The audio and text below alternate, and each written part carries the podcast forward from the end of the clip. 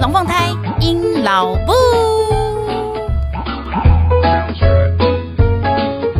Hello，各位朋友，大家好，我是阴老布。现在您所收听的是隔壁龙凤胎阴老布 EP 六十五。我们都是被靠腰大的。今天的标题呢，是来自于还是我自己。其实这个标题是我今天这一集应该算是我的 ending 想法啦，然后就先把它拿来当标题来使用。那今天这一集呢，就是要来回应一下，呃，之前我有陆续收到一些就是听众朋友的那个问题，然后我一直找不到什么很特、很很特别的好机会，然后来把它回应一下，所以呢，就干脆就把它挑个黄道吉日，也就是今天。来跟大家来跟大家分享一下，就是这些问题，然后我的一些看法，或者提供一些解决的方式，让大家做一点参考。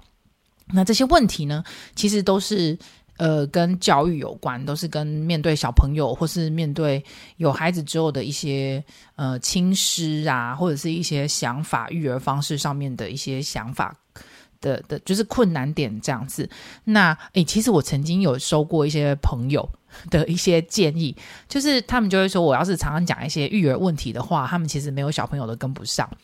可是我后来有点觉得，嗯，但终究你知道吗？就是也许你可能这辈子都不会有小朋友，可是你出门在外，你就是看到别人的小孩，而且每一个人可以长成目前现在这状态，他的小孩时候其实影响颇巨大。因此，我觉得这还是蛮值得一个去探究的一个地方啦。即便自己可能没有一个，你知道，没有一个呃主角对象可以让你参与整个养育过程，但是呢，就是看看别人，想想自己，也是一个很不错的理解对方的方法。所以呢，我们今天这一集呢，就是老布下凡来解答啊。这一集呢，就是会集合一些呢交心的父母亲们他们提出来的问题，那我就会用我自身有限的能力来帮你们回答一下。那大家反正就是互相交流分享一下嘛，好兄闹。可以丢进步啊！好，不用害怕。那因为这沿途当中很多问题呢，都是跟呃被靠腰啊、被讨厌啊等等之类有相关。其实之前有一本书卖得很好，叫做《被讨厌的勇气》。然后其实我也自己觉得说，诶，除了被讨厌的勇气之外，我还蛮适合出一本叫做《被靠腰的勇气》，因为我自己本身就是从小到大被靠腰大的。包括我之前有一集也是在讲啊，就是我都已经长得这么大了，我还是被靠腰很多事。那我觉得靠腰没关系。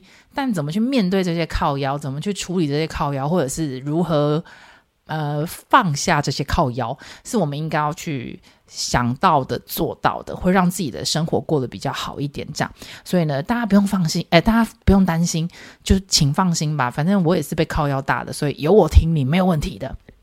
好，那我们就先从呃，我这一次有收到一个。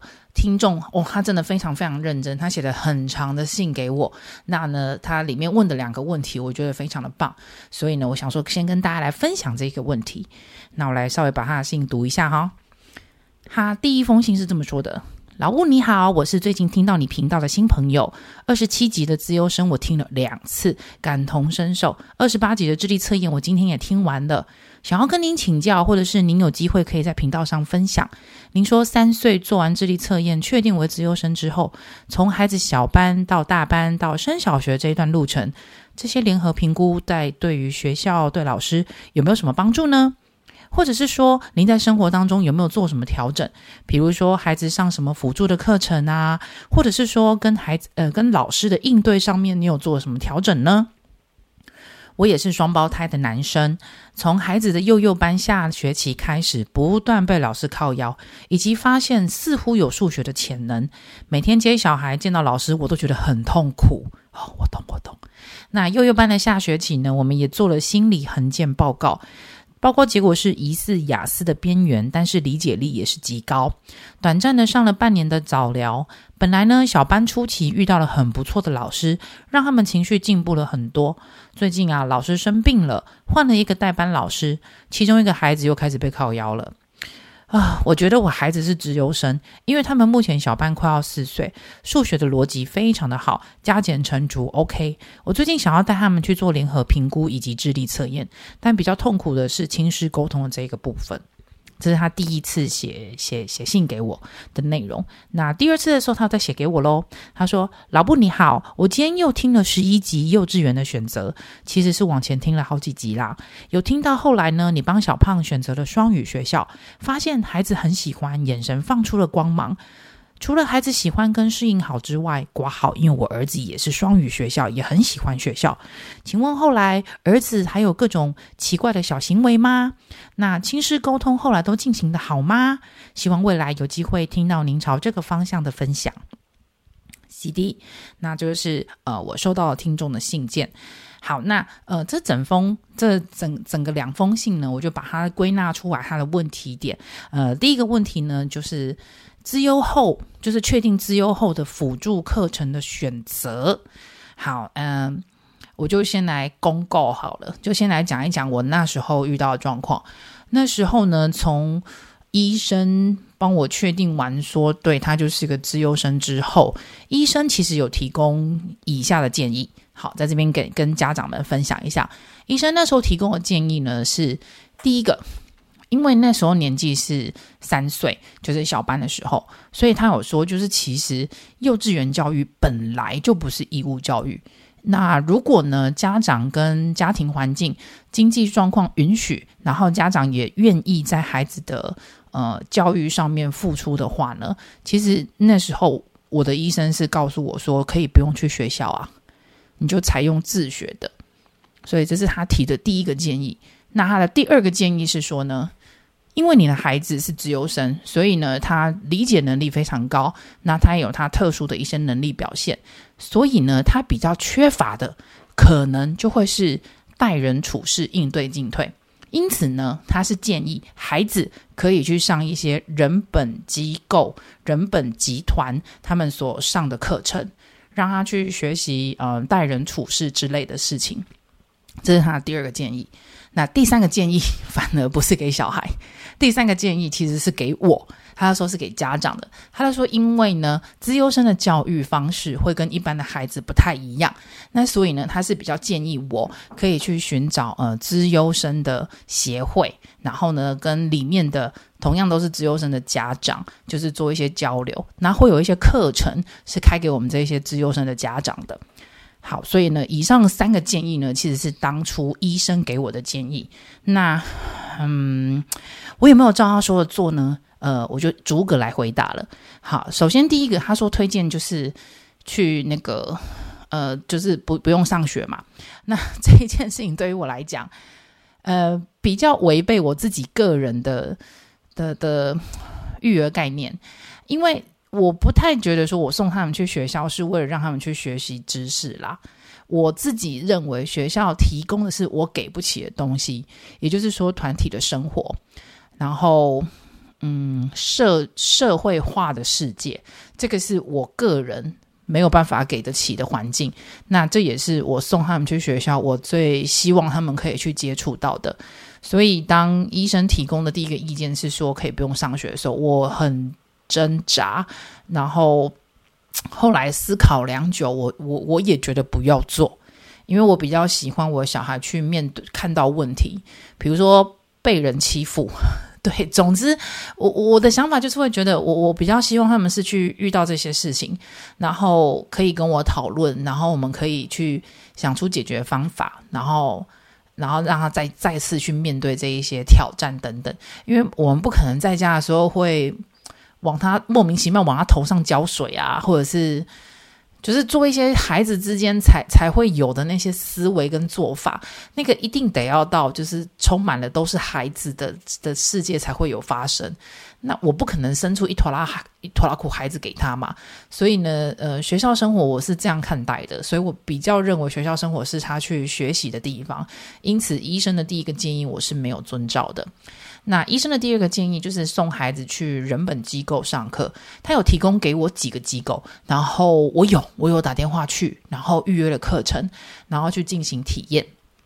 嗯，体验的状况呢，嗯，我是觉得还可以的原因，是因为他的确是透过游戏以及一些观察，然后让老那边的老师跟家长可以去知道你的孩子的属性。比如说小胖很明显就是他并不喜欢寻求别人的协助，他遇到问题的时候，他只会闷着头，就是。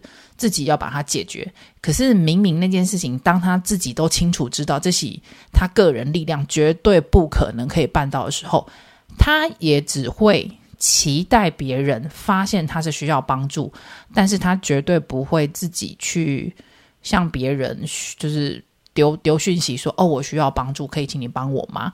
他就是就是在那样子的课程里面，我我有看到他这样的特质。那嗯，但我觉得。以我自己这样过来人的状态是，我觉得那样子的机构跟课程并没有在在教他后续，就是没有在教他后续说你应该要寻求协助。他们只是发现说，哦呀，他有这样子的特质，可是好像没有，就是没有去解决这个方式、这个方向的举动出现，因为他们比较认为就是是孩子的表现之类的。那。所以去那边体验了大概两次的课程，那我自己就真的不是很喜欢。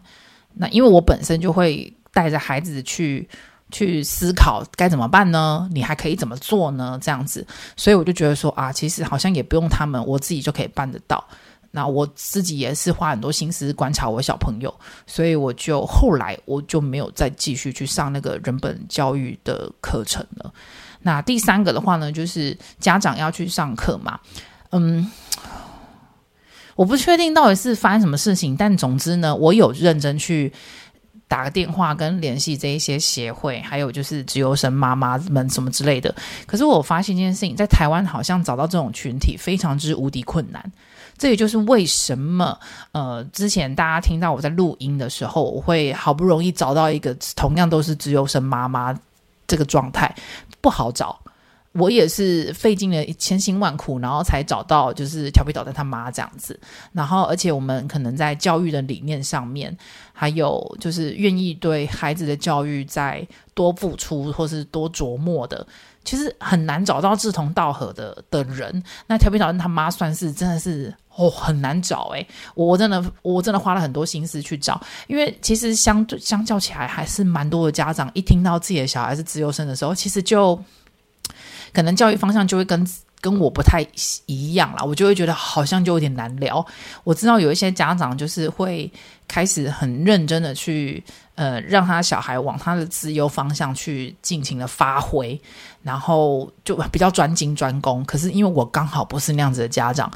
我我比较倾向就是全人在教全人教育一点，因为会比较累，就是家长在做这件事的话会很累，然后会投投注过多的精力跟金钱，所以呀，所以愿意这样做的家长其实真的不好找。那我真的很难得可以找到，就是。有有同样概念想法的的妈妈这样子，所以呃有我有去联系这些机构跟协会，但他们提供出来的帮助真的是很小很少。那。在医生提供这三点之外呢，我那时候在找资优生的妈妈们很难找到的时候，我就反过来做了几件事。因为像那时候去上人本，我觉得状况没有没有我预期的好嘛，然后妈妈们们也不好找，于是呢，我就开始反过来。就想说，好，那如果市面上你挂上跟资优有相关的课程，那到底是在冲向米？我的小孩需要去上吗？我就往这个方向去走。所以接下来提供一下两个我我自己的发现啊。首先呢，我就会先跟那一些有资优的数学，或是资优化学、资优理科，就台湾比较容易，就是把资优是跟不会跟语言挂钩，都是会跟这些理工科的东西挂在一起。那于是呢，我就开始去找身边我的。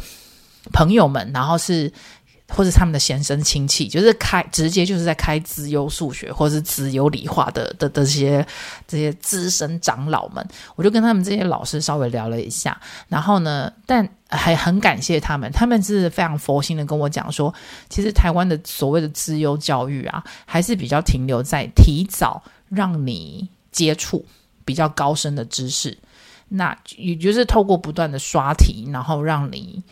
好像在那方面的知识跟能力有，嗯，有很明显的年龄差距这样子。但这个做法，我个人就不是很喜欢。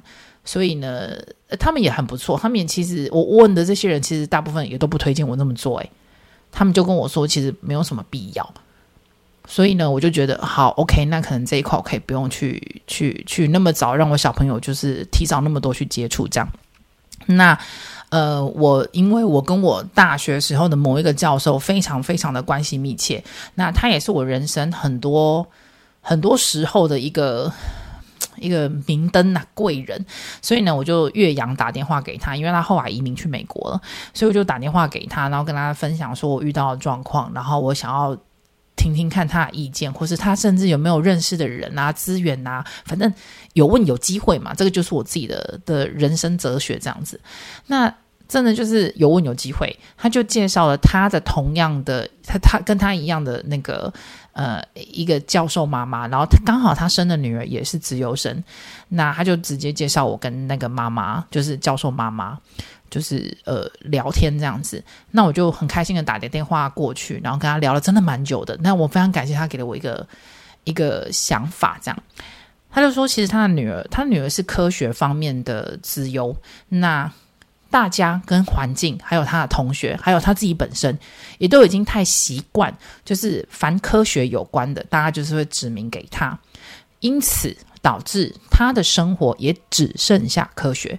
其他什么呃有趣的看电影啊，然后女生们在那边化妆啊，叮叮当当的社交啊，这些之类的事情，就很明显的他没有朋友，没有共鸣，然后他没有同伴，然后但是只要是遇到要科展啊、科学比赛啊、跨州啊什么之类的，反正就学校就会直接找他，同学都是直接推他推他出去，所以他要表示一件事情就是。如果你因为你的孩子是资优，某某方面的资优，因此你就很一味的往那个地方去发展，是没有错。他可能能力得以伸展，但相较之下，连他自己，还有这个整个社会以及旁边的人都会忘记，他其实是一个人，他还是一个这个年龄层的女孩子。所以他会失去很多身为一个人，或是身为这个年龄层的孩子应该要拥有的生活啊、尊重啊、成就感啊、共鸣啊、朋友啊之类的。所以他反而给我的建议是，呃，他认为多方的尝试以及去补强他的弱项，这会是比较重要的一个点。他就说，像他的小朋友的话，他就是会，他认为啊，带他去参观。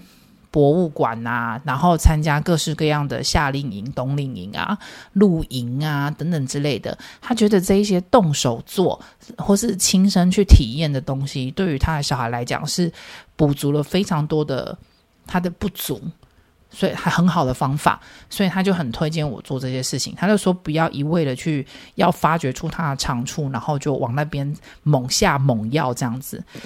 那呃，这。他的话呢，倒是真的就是本来就也比较符合我所想，所以然后我我我的感觉就是哦天哪，我有这样想，然后刚好也有人这样做，然后又有成功，然后他还把这个奉为一个圭臬的，又在告诉我，所以我就觉得说嗯好，这就是我我我觉得我要去去前进的方向。所以如果你要说呃确定我们家小朋友是资优之后，我在辅助课程上有做哪些选择呢？有，我就是多选择了很多他真的不太会的东西。他有强项，一定有弱项，那不可讳言。我就直接讲，我们家小胖的弱项是什么？他的细部肢体动作非常的差劲，烂到爆炸的那一款，是到多烂的程度呢？他其实一直到了，你看他就觉得说哇，他是自由。但我跟你讲，他即便到现在小学一年级，一嘎都都是鸭脖喝，你就是觉得很奇怪，他。逻辑空间很 OK，可是他拿剪刀就是真他妈的不行诶，就是他会用一种很奇怪的姿势拿剪刀，然后他不太知道怎么施力才会让那个剪刀可以完整的剪下去。然后，嗯，还有哪些东西？哦，拆饼干，他很爱吃，可是问题是那种任何的包装袋，他就是拆不掉，他没有办法把饼干袋打开。他唯一能做的事情就是。用他很拙劣的剪刀技术，然后剪了一个口，然后很暴力的把它撕开，就是感觉这过程很蠢，你很难，你很难看他撕饼干的状，撕饼干包袋的状态，然后去联想到说，哇，你眼前这个是个资优生，你真的想不到，你只会觉得他是个智障生，因为他真的。撒龙某那个整个肢体协调度该要怎么去调整？那因为我从以前就有发现他在这方面的确就是很弱，所以呢，在从他小班开始，呃，我本来就很习惯让他们去接触各种不同类型的课程嘛。那从我发现他有这一方面的需求之后，就是弱项嘛，我就会开始去找可以训练这一块肌肉啊，或是肢体协调的课程，我就会。让他更多去尝试，那可能就不是像大家一般所想到什么体适能而已，就是除了体适能，他也有接触过，然后律动他也有接触过。那到后来，其实他学大提琴也是因为这件事情，它是一个弓的用法，有没有两只手啊，然后脚的位置啊，你要把琴夹住啊什么的。那到后来大班的时候，我让他学呃书法。这也是一种控笔的动作，然后还有什么直排轮啊、游泳啊，就是其实相较这样之下，回来想想体能性的课程，我反而是比较着重的。那因为足球课我一直没有办法凑成团，所以就就就丧失了足球课这样子。那呃也他那时候我还想过让他上高尔夫球课，可是高尔夫球课我我看了一下，就是他能上课的年纪还不到。然后甚至那个什么西洋剑啊什么，其实我跟你讲，这些关于体能有关系的，我都非常乐意让我小朋友去试试看，特别是小胖，因为这是他的弱项，所以蛮有趣的。那其实基于其他的强项部分的话呢，我就是还是会丢给他，只不过就是我比较不会有那种渴求，就是真的很急切。像体能类的话，我就会觉得很急切，不可以落掉。就是一个上完之后，我觉得有学到某个程度，我可能就会想要再再给他一个，再给他一个这样子。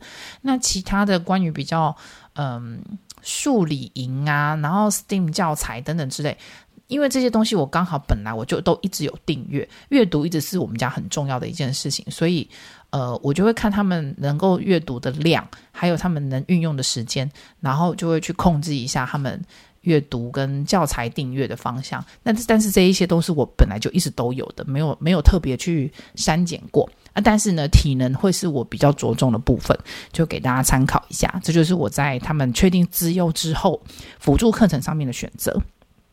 那第二个问题呢，我整理出来是说，呃，他可能呃，听众要问的问题应该是在问说，资优生的亲师关系怎么会这么困难哦？其实我觉得这一个问题跟资优生其实已经，你知道没有那么密切了，应该是每一个孩子、每一个家长都觉得跟老师沟通怎么会这么困难这样子。好，嗯，那如果又要再灌到资优生上面，我觉得都一样啦。就是这一题的话，真的是已经不局限资优生了。我的。观点就是在跟老师要沟通的时候呢，我的观点是这样的，跟大家分享，其实是主要是两个方向。第一个方向，也就是我到目前为止我都还一直持有的，也希望我的孩子这辈子都持有的，就是你不可能这辈子都 always 遇到好人，这些好人泛指同学、师长，对。呃，老板、同事，通通都是。反正你不可能这辈子都这么 lucky，遇到的每一个人都是很懂你，都是你的伯乐，都很了解你的痒处跟你的痛处，这样子，然后都会很替你着想，帮你避开痛处，然后避开痒处等等之类。我觉得不可能。那正因为不可能，那我该怎么办呢？我就会。一直跟我的小孩灌输一个点，那就是你们必须要强化自己的社会适应能力。这点也可以是，嗯，对，你要用到资优生身上也更没有问题。就是我不太会，我到目前其实也没有，也没有特别去强调跟老，就是遇到新老师的时候会跟他讲说：“哦，嗨，我的小孩是资优生，所以他会怎么样怎么样怎么样。”嗯。我我不会主动去讲这件事情，但如果今天换了老师，或者是进入一个新的班级，像小胖他进入小学的时候，呃，他们班的导师刚好就是会在就是分好班之后，确定他是导师之后，他那时候其实是有发一个 Google 表单给全班的人，然后就请家长自己去填填看。他主要是说他想要先了解一下孩子，那其实了解孩子，他了解的东西还蛮皮毛的。比如说你们家有几个人啊？主要的监护人是谁呀？那教育的模式是什么啊？他有没有哪一些疾病是老师我需要知道的呢？然后再来就是他放学之后会是去哪里？呃，就是基本上这些问题。然后他最后一题叫做：您觉得需不需要与我在开学之前先取得电话上面的联系？我就跟他选要，对，我就想说好啊，聊一聊也好。那后来老师小胖老师的确有打给我，然后他就问，就是也是先把前面那些问题留过一次，然后问了一下爸爸妈妈的职业跟。呃，大家照顾小孩的比例，然后跟孩子大部分都是谁在照顾，使用的方式是什么？那那最后就是问我说：“哎，妈妈，你为什么觉得就是我特别需要在开学之前跟你谈谈的呢？你有没有觉得什么东西是要特别让我知道的呢？”我才因为他这样问，所以我才跟他讲说：“哎，老师，不好意思，我想要跟你就是先先讲一下我我我其实是要在讲我，我说我的带小孩的观点是这样，我说因为呢，我的小朋友在呃幼稚园的时期呢，因为有在短短的一个礼拜不到之内，他连续被两家幼稚园退学，那他当然就很惊讶，问我原因，我就跟他说：呃，他。”在学校的表现就是他会故意的假装听不见，然后故意的干嘛？那老师的确我可以体会，那真的是在带领班级的时候，真是不胜其扰。他，然后我就说我的状，我就我主要我觉得主要目的是要跟老师说，你是一个怎么样的家长？你你你希望你对，反正就是先阐释一下你是个怎么样的人。所以我就跟老师说。我是个非常尊重专业的人。那既然连续在短时间之内被两间的专业老师如此这样子的讲的话呢，我就有遵照他们的指示去做了评估跟什么之类的。然后评估的结果呢，我说他没有什么，没有什么，没有什么，没有什么。但他医生的建议之下做多做了自己测验。那评估的结果说他是自由生。然后。小胖的老师第一句话听到的时候是说：“哇，那太好了，我这样就知道班上可以多一个小帮手了。”我就说：“嗯，老师可能不要期望太大。”我说：“我不是那款就是听到我小孩是自由身，反正就是兴高采烈大放鞭炮的人。”我说：“我是没有，我是非常担心的人。”我说：“那老师，我也来跟您。”呃，取得联系并不是希望说往后你对我儿子多照顾点。我说其实并没有，老师，我其实反而是希望你还是对待他用你的方式，因为我。急切的希望我的孩子要学会怎么样去适应不同的人、不同的同学、不同个性的人、不同处事的方式。我说，所以不用太善待他。那但是我为什么要提前跟老师取得沟通？是因为我希望跟老师了解，先讲给老师知道一下，就是他有时候很多一件事、很多件事情，以一般的眼光来看，都会认为他是故意的。但实际上，他是因为资优生的关系，所以就是心智年龄跟不上他的理解力，所以呢，他就是还是一个这个年龄层的孩子。但是因为他懂，所以呢，他不知道要怎么方式去呃。做好待人处事跟脸部表情管理这一件事情，所以他可能会用他愚蠢的小脑袋，就会有生出一些奇奇怪怪的小行为。那就请麻烦老师呢，你认为该怎么处理？您还是怎么样的处理？不过就是。我希望老师，因为班上有三十个小朋友，那你要管三十个小朋友很累，可不可以麻烦老师？就是当如果发生就是这一些奇怪的事情的时候呢，再麻烦老师就是多提醒我一下，就是告诉我说发生什么事情。我是一个非常非常非常乐意跟老师配合，并且在加强教育的妈妈，所以就麻烦老师要要多浪费一点您的时间。只要发生任何事情的话，就麻烦老师就是多跟我讲一次。那我我是全力配合老师，就是我。我希望老师可以就是多多多提供让他学习跟教育的机会的，所以我那一通电话是跟老师这样讲的。那不管小胖从后来中班呐、大班呐，其实他后来班上的老师只要是一换，那其实现在的亲师关系我觉得都做得还不错。就是老师只要是一收到新的学生的时候，他都会抽空然后来跟家长了解一下孩子，认识一下孩子。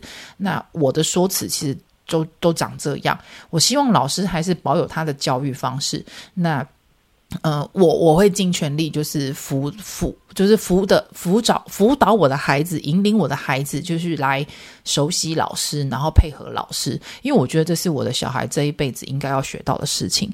所以呢，第一点就是，我一直觉得我的小孩不可能这辈子都遇到好老师，或是好同学，或是好邻居、好家长，反正一样了。但总之呢，就是我能做的事情就是。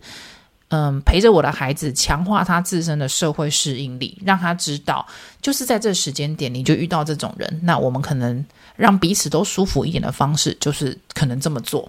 那等到下一个人的时候，又可能又要再换那样做，就是要有弹性一点，不能够太太固执或是太硬挺的方式这样子。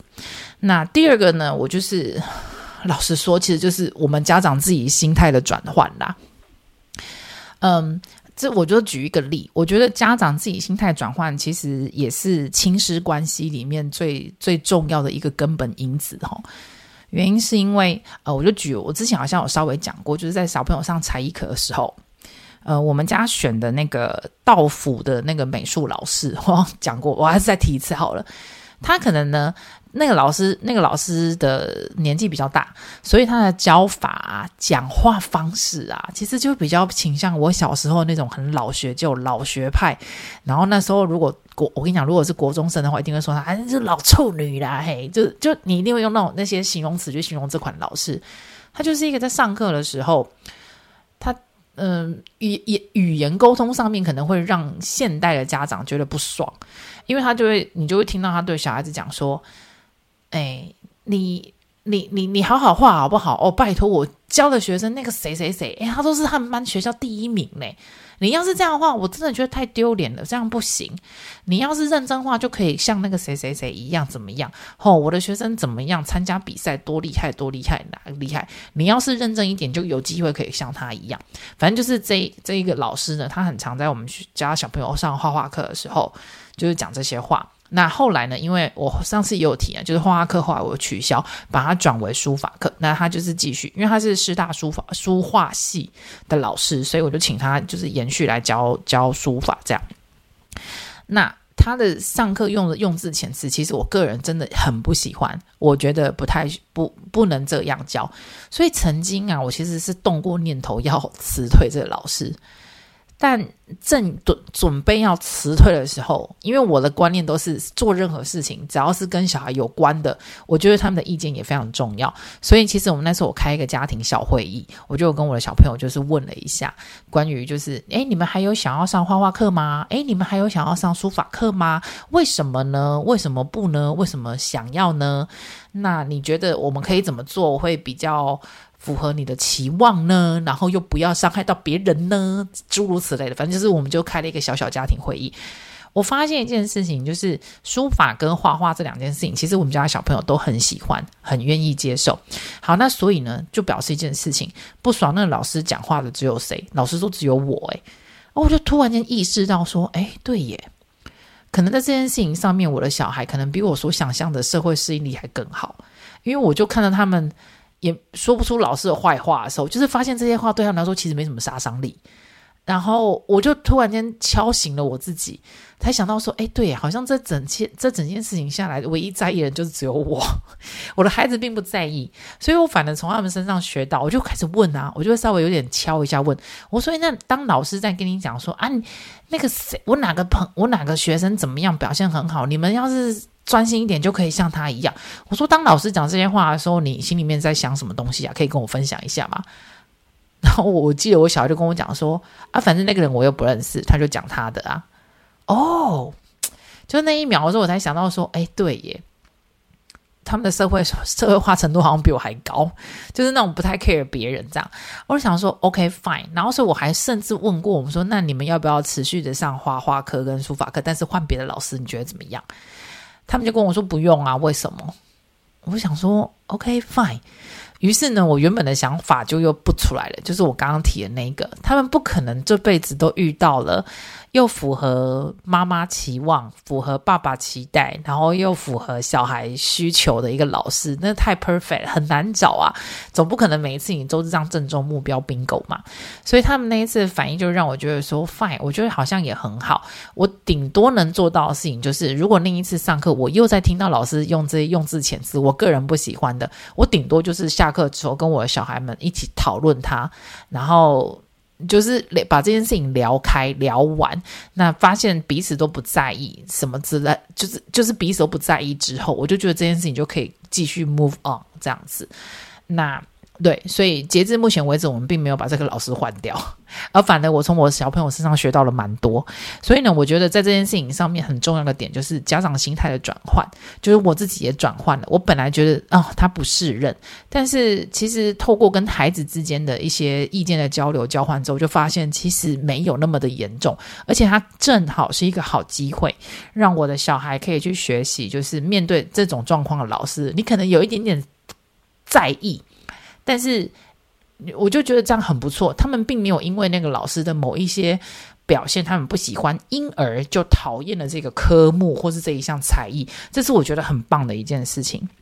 所以呢，嗯。家长在亲子关系里面的确是一个夹心饼啦，就是你一方面又要安抚你的小孩，然后一方面又要跟老师取得联系，但是又不要触怒老师，因为你也怕他帮你的小孩贴标签，所以非常的困难。但是我觉得就是提供两个这两个方向给大家，就是第一个，你一定要想，你不可能永远都遇到好老师，那遇到。你认为不好的老师，其实有时候有另外一个状况是，只有你认为他不好，你的小孩自己觉得他很 OK。那另外一个状况就是，我们可能要回过头来跟孩子一起讨论，我们不可能这辈子都这么顺遂。所以现在我们在逆境当中，就是遇到不好的老师当中，我们该怎么去处理，该怎么去面对他？对，这是一个嗯，我觉得刚好就是促成了一个很好的亲子关系的时间啊，大家可以好好珍惜一下。好，那接下来第三个问题呢？就有人问我说：“诶，你们家该不会都是天使宝贝吧？我看你们家什么课哈，叫他们上，他们就上，都不会嘎嘎叫。”诶，嗯，这个问题我要来回答一下的。我觉得最重要的一个点就出在于这个问题。那个问题是说呢，你叫他们上什么课，他们都好，并不会嘎嘎叫。好，我只能告诉你，他们上这些课都不是我叫他们上的，因此他们并不会嘎嘎叫。这样。理解我的答案吗？就是这一些课并不是老娘觉得你该上，这是为你好，所以你应该上。我没有这样跟我小孩讲过，也没有因为这一个心态而让他们去上任何课过，所以我们家就不会有出现这一题的因果关系，那个该该教的部分就不会有。那他们每一堂课都怎么来？之前我有聊过。就是每一堂课，呃，我觉得就是我会用一点心机啦，就是我会让他们，因为他们还小，我所谓的小是指他们，你知道，是涉世未深，懂的东西真的不够多，看过的东西也够少，所以呢，他们一定有很多东西不懂，没看过，根本压根子没想到过。那身为老人，就是家长们，我们可能看过东西比较多，所以呢，我就会呃先亮相给他们看。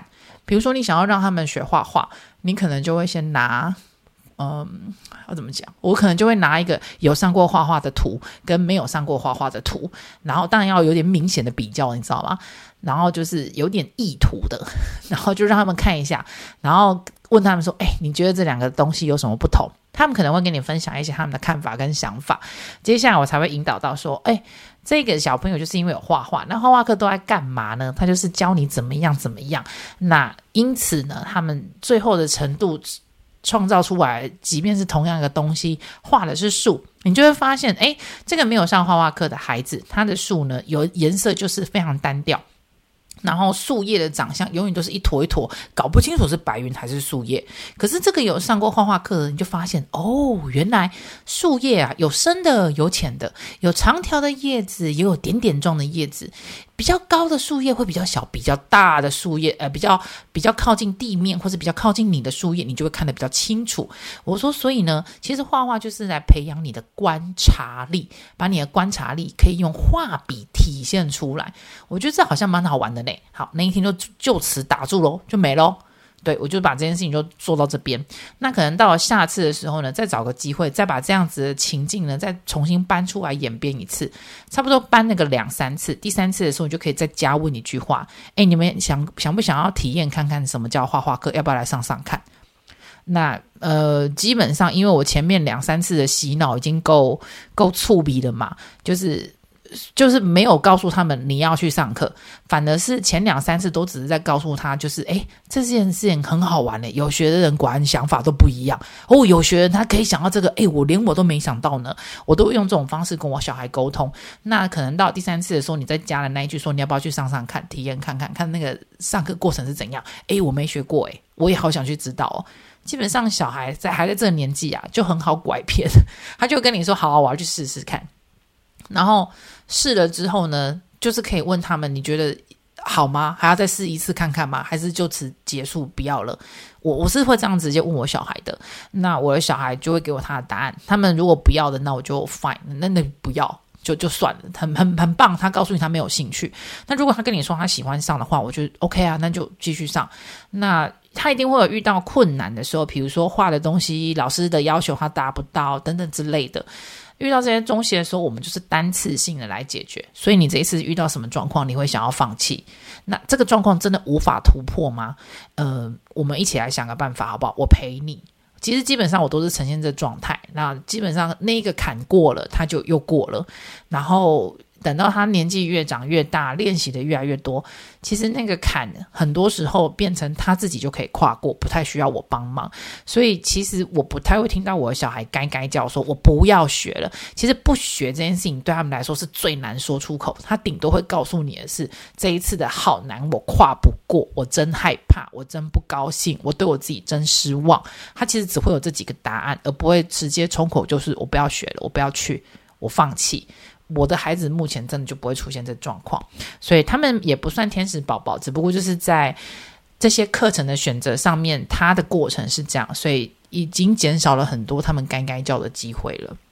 那最后一题的题目呢？唉，算是个题目嘛？这一题的题目叫做呢？哇塞，小一自己搭公车，这不是太狂了吗？我之所以认为这不是个题目的原因，是因为我二零二三年因为这件事情被干咬到一个极致，诶，我真的是收到超级无敌多的人，不管是面对面的啦，哈，打电话的啦，私讯我的啦，然后透过别人来跟我讲的啦，听的无意间听到我 podcast 的亲朋好友的啦，反正这个问题我大概是二零二三年我被干爆的一个话题，但。我觉得蛮有趣的是，这些人通常干爆我这个话题的同时，又表示他们觉得很钦佩、很赞叹，觉得其实很棒。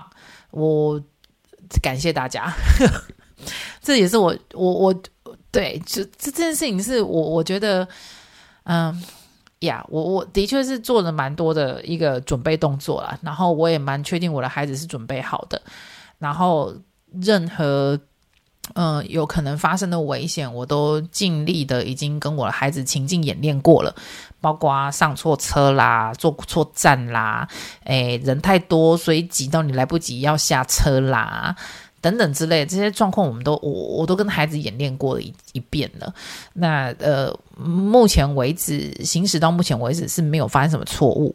那我知道有些人非常担心，就会跟我说：“哎，那孩子啊，经不起一次的错误。”我知道。但我也会很犹豫，如果我现在不踏出来，那我什么时候才要踏出这件事情啊？很多人也会跟我说，不要那么急呀，他们才小学一年级。但其实我的孩子在这整个过程当中，我从他们又跟他们聊过，他们其实是觉得自己很了不起、很棒。我也觉得他们很了不起、很棒。那所以我就只是，我觉得就。我们双方心理状态是这样，感受到的也是这样。这对孩子来讲，算是他们二零二三年最大的一个成就感。我觉得也很不错，就是继续保持吧。那因为呢，反正就是之前我有讲过嘛，距离就很短。他们上站如果是第零站，他们是在第二站下车，那我一定就是在第二站等他们。公车站牌，然后他们也不是想要从安亲班离开就可以离开，他们非得要我得打电话，然后让安亲班知道说妈妈允许你们放他们下来搭公车了。安亲班才会放人。那他们两个人呢，一定就是同时上下车的，就是他们两个要互相扶持，有伴嘛。然后再加上呢，他们两个不见得两个人都有带，但是其中一个一定要有带那个定位手表，我才会让他们做这件事情。就是我可以从那个手表上面定位，看得到他们现在在什么方向，几点几分干嘛的。呃，这就是我能做的事情。那所以对。好，所以会不会太狂？我觉得蛮狂的啦，但我做了，那目前成效很不错，然后孩子也觉得非常有成就感。妈妈我也是一边跟人家干爆，然后但是一边又觉得我自己真厉害。好啦，总之这题好像我也不生不出来什么答案，我只能跟你分享说，有你们的那个干爆我的心情跟话题，我都有收到了。那我自己也被我自己吓一跳，但我还是干了，因为我觉得这是一个对的事情，对的选择。好，总之呢，这是我最后一题了。就是呢，今天呢，就是回答大家四个题目呢，就是希望大家呢可以，呃，如果你觉得我的意见非常有用，或是可以试试看的话呢，都欢迎大家可以拿去看，那拿去试试看这样子。那以上都是我只是我个人在教育上面的一些心态跟观念想法，就非常开心可以跟大家分享了。就谢谢大家，还有问题可以来问我，让我知道分享一下我的感想这样子。因为毕竟一个人在育儿其实是蛮蛮受挫的，就是我在做这些决定的时候，其实我也很害怕，我也不确定，因为我也是新手妈妈，我也是第一次当人家妈妈，我也不太确定我这样做对不对，但但。但目前我的成果看起来似乎好像是有收到一些成果回报啦，所以我对我来讲，我是觉得我好像我好像有做对，所以我非常开心可以有这个做对的机会之下跟大家分享。如果我做的是一个错误的话，我也我我也觉得很棒，可以跟大家讲说，你可以可能可以跳过这一步，你就不会走冤枉路之类的。这样好啦，那如果大家呢还有任何关于反正就是生活大小事啊、育儿啊、资优生啊、不资优生啊等等啦所有的问题，如果你还有就是。想要问问看呢，或是来寻求多一点的意见提供的话呢，就非常欢迎大家可以到 IG 还有 FB 寻找隔壁龙凤胎阴老木，把你的想法、意见跟问题呢都可以提供给我。那我就会像这样子找机会呢，在节目里面直接回应你。那希望呢，今天的听众呢听到我的答案呢，也可以有所收获。那我们就下个礼拜见喽，撒由那拉，拜拜。